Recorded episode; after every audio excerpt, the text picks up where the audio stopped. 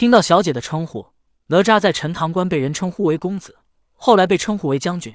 他知道这不是在叫他，那么肯定是叫雉鸡精了。而雉鸡精拼了命的打法，也让哪吒不想受伤。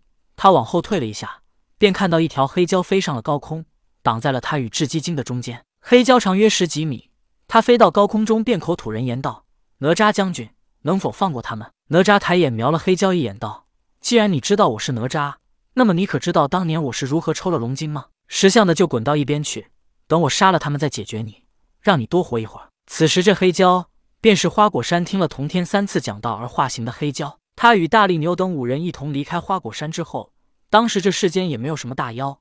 他们听过圣人讲道，修为非同寻常，居然让他们打下了偌大的名头，一个个居然成为了妖王。此时，这黑蛟已经成为了蛟王。只不过后来哪吒父子一同下山除妖，虽然哪吒父子没发现他们，但他们也不敢与哪吒父子正面相见，只能一躲再躲。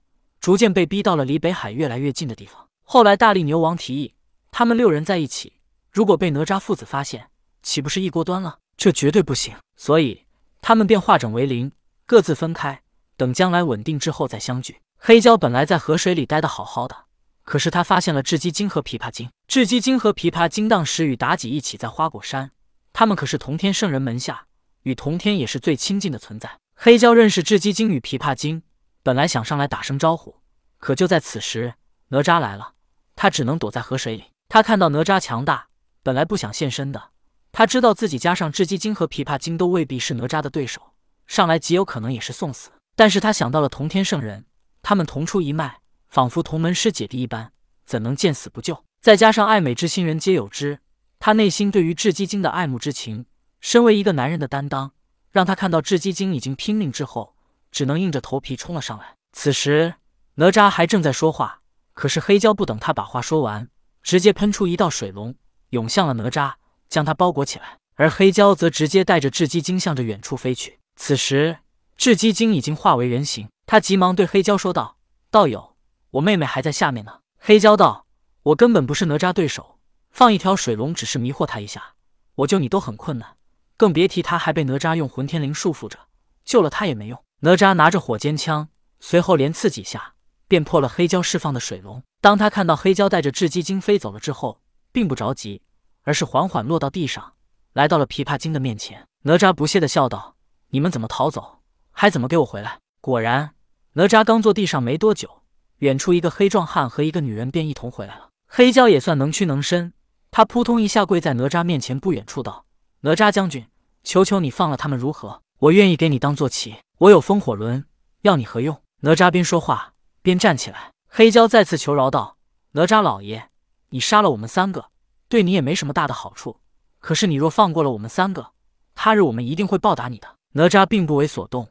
黑蛟知道哪吒这是铁了心要杀他们了，他也不再求饶，站起来后扭头对雉鸡精道：“小姐，等下你不用管我，你带着琵琶小姐先逃。你放心，我一定会阻拦他到你们安全逃走。”哪吒愈发不屑的道。死到临头还在那里卿卿我我，妖终归是妖。黑蛟已经抱着必死之心，他再次化出蛟身，冲上高空，然后蛟口张开，深吸一口气，河水在他这一吸之下飞上高空，将哪吒包裹。随后，黑蛟又从口中喷出道道冰箭，飞刺向了被河水包裹着的哪吒。哪吒毫不在意，他的混天绫依旧在束缚着琵琶精，他不担心他们逃走，所以被河水包裹着的哪吒。不慌不忙地现出三头八臂的化身，一手拿乾坤圈，一手拿金砖，双手握着火尖枪，将飞刺而来的无数冰箭打飞了出去。突然，黑蛟一愣，他为何要用法术去攻击哪吒呢？他现在修为根本不足以与哪吒抗衡，但是身体可就不一定了。想到此处，黑蛟化为人形，手中握着一个三叉戟，扑向了哪吒。黑蛟的武器三叉戟，是他在人间时。看到许多百姓都是用三叉戟来掏自家的茅坑，这样的三叉戟虽然看起来很污秽不堪，但是耐不住黑蛟喜欢这形状，所以就自己炼制了一把。黑蛟拿着三叉戟冲上来与哪吒战斗，但是他毕竟双拳难敌四手，不是八手，在不注意之下，黑蛟被哪吒拿乾坤圈砸飞了出去。幸好是黑蛟皮糙肉厚，他还有一拿法力来打磨身体，导致他虽然被哪吒砸飞，但只是感觉到疼痛，却还没受伤。被砸飞出去的黑蛟瞄了一眼，发现雉鸡精和琵琶精还没有逃走，他大吼道：“你们怎么还不走？”哪吒在后面说道：“我不放他们走，他们能走吗？黑蛟知道，雉鸡精和琵琶精之所以无法逃走，是因为琵琶精还被混天绫束缚着。黑蛟一狠心道：“那么也只有如此了。”黑蛟现出他十几米的蛟身之后，他的身体还在不停胀大，直到达到了三十米左右，这已经是他的极限了。他冲向了哪吒，一个神龙摆尾，哪吒急忙拿火尖枪刺了一下，可是哪吒身形太小，黑蛟身体庞大，火尖枪刺在黑蛟身上，虽然疼痛，可跟针扎了一下一样，根本给他造不成什么伤害。而哪吒却在黑蛟神龙摆尾之下被击飞了出去，一击得手。黑蛟依靠自己庞大的身体优势。接连几次将哪吒击飞了出去。哪吒呵呵一笑，道：“我抽过龙筋，还没抽过蛟筋呢。”说罢，哪吒一招手，本来束缚在琵琶精身上的混天绫飞到了他的手中。哪吒对雉鸡精和琵琶精道：“现在你们自由了，我放你们走。可是你们却忘恩负义的如此逃生，眼睁睁看着救你们的恩人即将被我剥皮抽筋，不是身体为妖便是妖，而是你们的作为不配为人。”哪吒如此用言语刺激雉鸡精和琵琶精。也是担心他们两个真的逃走，而这时黑蛟突然对雉鸡精道：“小姐，有些话我此时不说，恐怕以后永远都没有机会了。在花果山时，我便一直仰慕小姐，如果有来生，我还愿意如此守护小姐。小姐，你们赶紧逃走，不要让我白白送死，否则我会恨你的。”哪吒不再多说什么，而是一甩混天绫。只是哪吒还未将混天绫甩开之时，黑蛟却先一步冲到哪吒身边，身体一卷。